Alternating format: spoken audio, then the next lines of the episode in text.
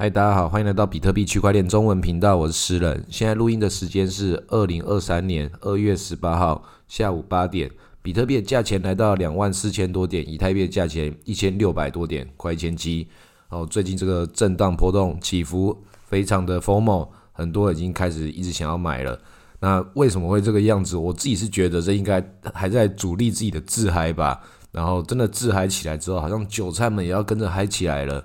因为你看这个链上的交易数据，在那个以太坊的链上，这个交易数据我明明就没有得到多少的收益，因为我资产比较放在那个去中心化交易所或者是自己的钱包。那这些中心化交易所的数字在那边拉盘啊，怎么样？不就跟现在币安还有那个美国 SEC 监管，他们有各种不同的关系？那确实就是如此。只是我们看他们在表演这件事情，这边吵架分分合合，情人节非常的快乐，怎么样？那最后这个价钱有真的影响到这个比特币跟这个区块链的产业吗？是也还真的有，但是就双方都在争取自己的影响力而已，这样的关系不健康啊。那这几天这个网络上有没有发什么情人节礼物给我们？那当然有啊，Blur 这个代币模糊就暧暧昧昧的，现在他就发了一个。空投哇，这个空投也是很肥美啊，直接给了一千多美金。刚开始发出来的时候，那个一个代币还到六块的时候，是不是很多人就真的发财了？那其实就很简单的数学算一下，就全世界哪撑得起这么大的市值，就开始抛货啦。那低级的玩家，他们最厉害的就是赶快先抛货，那就是主力，就自己已经先知道这些事情该怎么玩的那些人。然后再来就是已经有玩过这个游戏的人，就是一拿到就赶快抛。因为马上就要重新捡，他们捡起来之后重新再干嘛？一样拿到这个去中心化交易所里面去撸那些收益，免费的韭菜要来二级市场里面赚，他们以为赚得到的二级市场的流动性收益，这个事情好刺激哦。那我自己是是怎样？我是刚好就那个错过那个第一个时间，那我现在就放着了。之前也有拿过这个 Open Sea 到这个虽然不是真的 Open Sea，然后还有 X Two Y Two。还有那个 LuxRare 这几个全部都发过一轮的，所以 Blur 这个还可以拿到的话也是很不错。但是你仔细想想，你真的那个花到这么多的 NFT 的钱，所以拿回来这些一些的血血，确实也是就稍微补一下啦，也是可以啦。这种都不叫赚钱，这是在回收你当年流过的眼泪。其实我自己也不知道，我身边中一些朋友他们的焦躁是什么。我想应该是情人节的焦躁吧。这个明明就是大家都老韭菜了，已经玩那么久了，两万点谈到两万四，就跟我那个鸡飞狗跳，就很开心，或是很焦躁的说：“我买不了怎么办？”就像是我朋友几岁大人了，也是有人特别会在情人节的时候再想想说：“啊，为什么没有人陪然后？”就觉得我也没有人陪，然后就要打电话找我，太过分了，怎么可以这样子？搞不好其他人想打给我啊，其他女生想打给我，几乎占人家的线。总之，这个市场的这个焦虑看起来就是非常的明显，那种患得患失的气氛，其实就是一看就可以看得出来。然后大家也都是很坦白的，就是真的就是患得患失，只是他们不承认到底是对这个比特币或是各种的投资，还是对感情上的患得患失。那不管如何，有这些想法的人。都很正常，但是你要影响的是那个真实的这个状况，不是因为别人也在影响的，别人在赚钱的，然后觉得哇怎么办？我没有买到，或者别人交女朋友了，就哇怎么办？为什么我到现在还单身？这种心态就很韭菜啊，就是都是被别人给影响。你就要自己知道说，你知道现在投资比特币就是一个正确的选择，只是这个时间拉长拉短而已。就跟你平常在跟其他人在讲说要跟你长长久久，那最终也是每个人就 say hello say goodbye。如果你真的认定了一个方式，认定一个策略或者对象，那你就要按照自己本身所坚定的那个方向去执行。那既然都已经知道正确答案了，那就是按照正确答案去把它一步一步的完成。只是很多人也耐不住寂寞，耐不住无聊，去搞一些有的没有的。那感情上，我觉得我也没有什么资格可以跟大家讲什么，我也是一个单身狗。但是投资比特币这件事情上，我也知道很多会忍不住啊，可能可以拿个那个两成的资金去跟人家凑个热闹，不小心可能就会发大财，可能就会撞到哪一个空头。像之前刚刚讲的一大堆，我从这个 Uniswap 跟 ENS 大概就已经知道，他们已经发明出一个新的技术了，而且也知道这个新的技术如何去收割这个韭菜。我们只要在这个第一批浪的玩家你就顺着这个浪跟着一直走。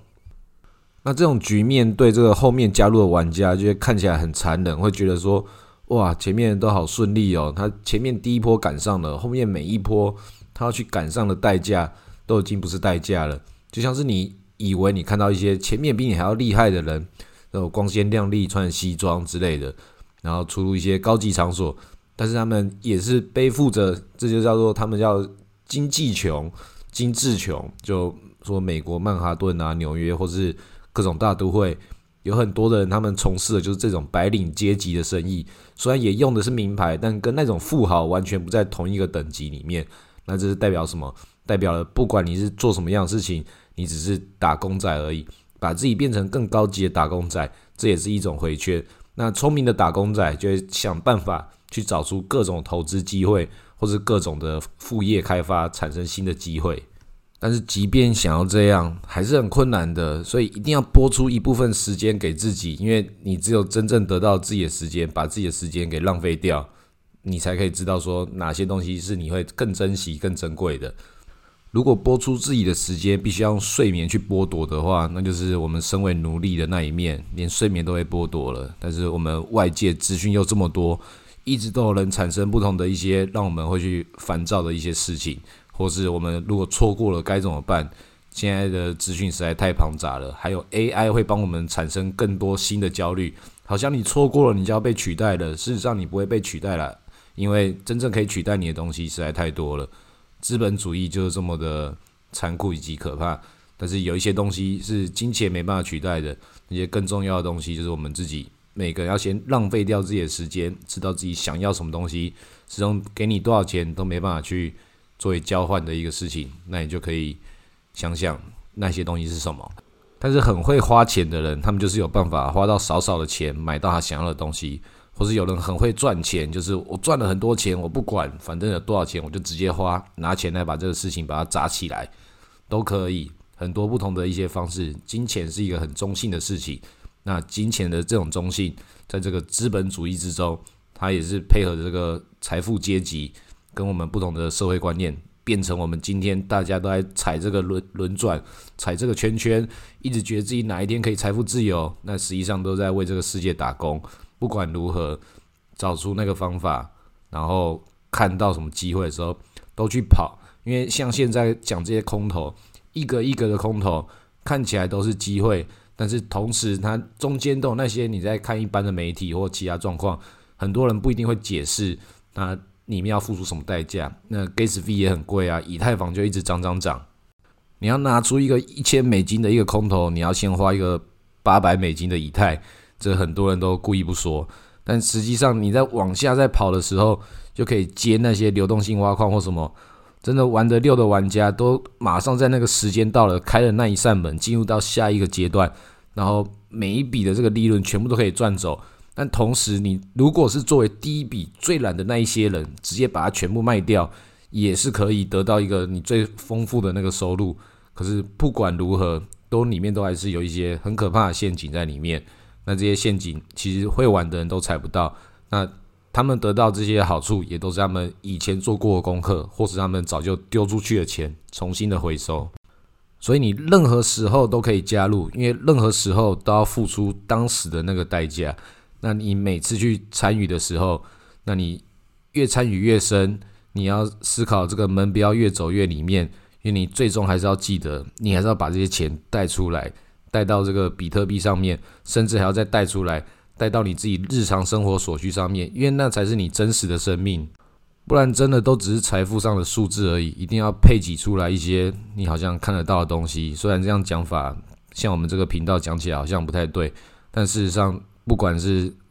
钱还是比特币还是任何一个什么，你如果没有去使用它，那你就不等于你拥有它。就像是你买了一些画，但是你没有一个墙可以让你挂的话，那个画就堆在那个仓库里面，没有人可以欣赏到。一个艺术品如果没有被欣赏的时候，它就等同于不存在。所以讲到像刚刚那个 AI，很多人在那边讨论说 AI 是不是要取代人类啊？不可能，因为如果艺术品不被欣赏的话。这些 AI 创造来的艺术，你也是可以当做它不存在，因为他们没有必要，因为不够多的人去感动。但是 AI 也需要更多的人感受到痛苦，才可以把这个资讯回馈给他，让他去创造可以让人感动到的东西。所以这样讲起来，很像这个狗血循环，如何去让你觉得这个生命中的苦难从哪个地方得到它的升华？到底是从这些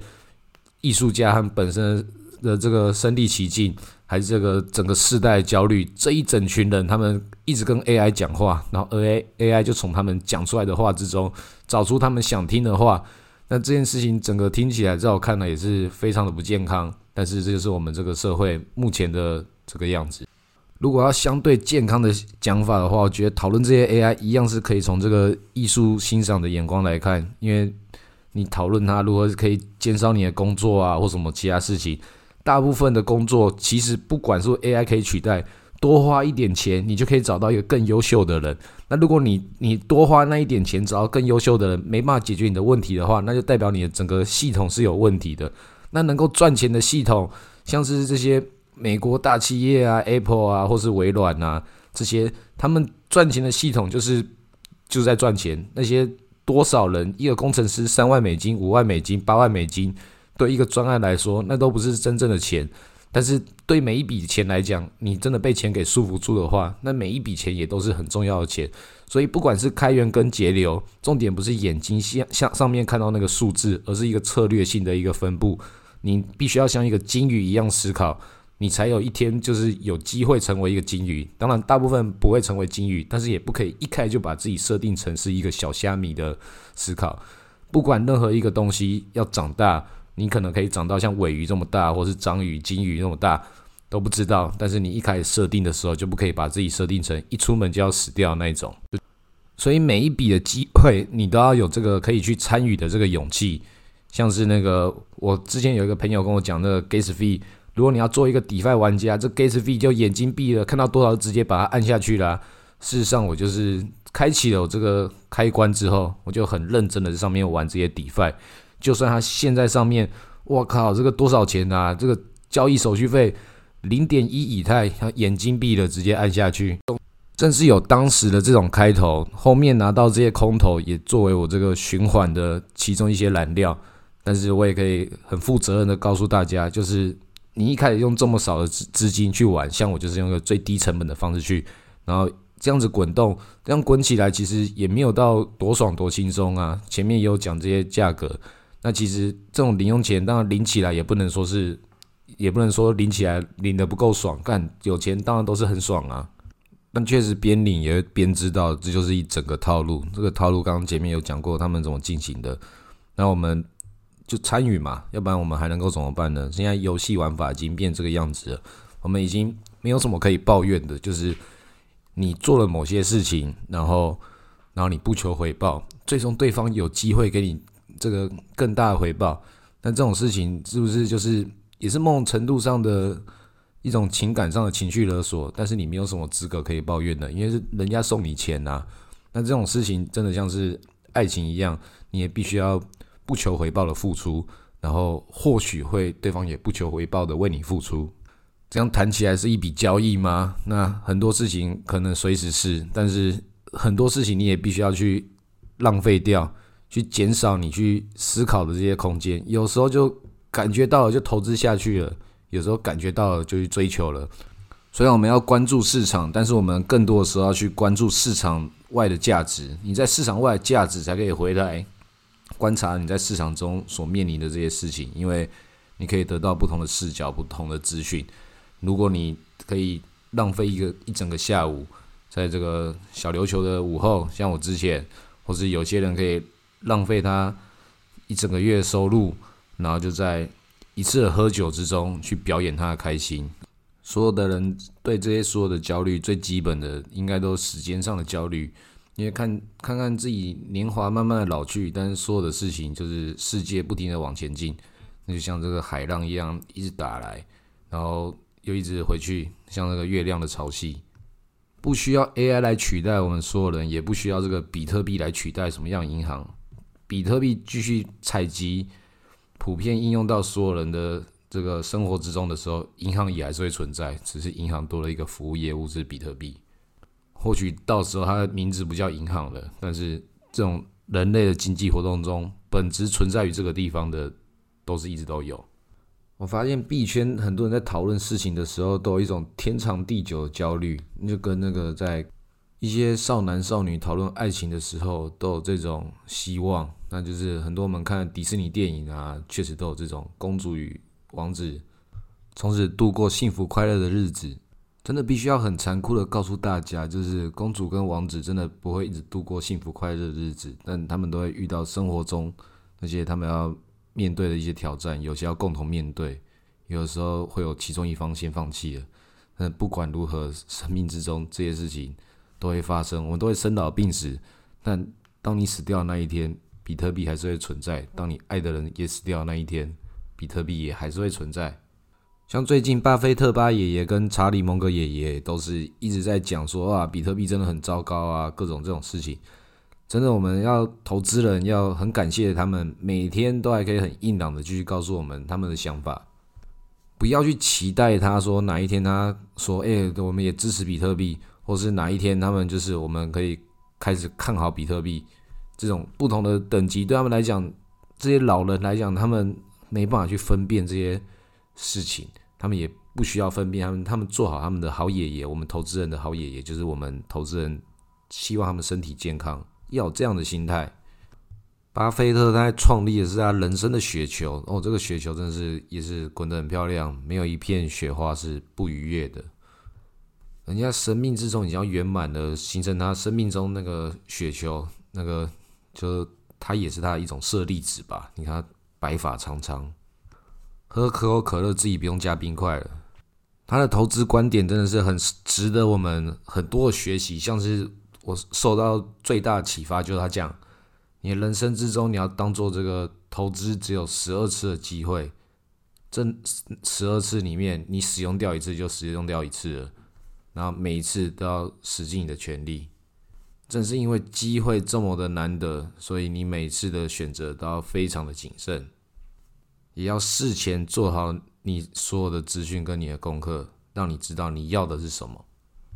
所以你看，八爷爷真的很喜欢棒球，因为你看十二次差不多就是可以，你站到这个打击区，棒球打击区也是三次三振，差不多就一场比赛就差不多结束了。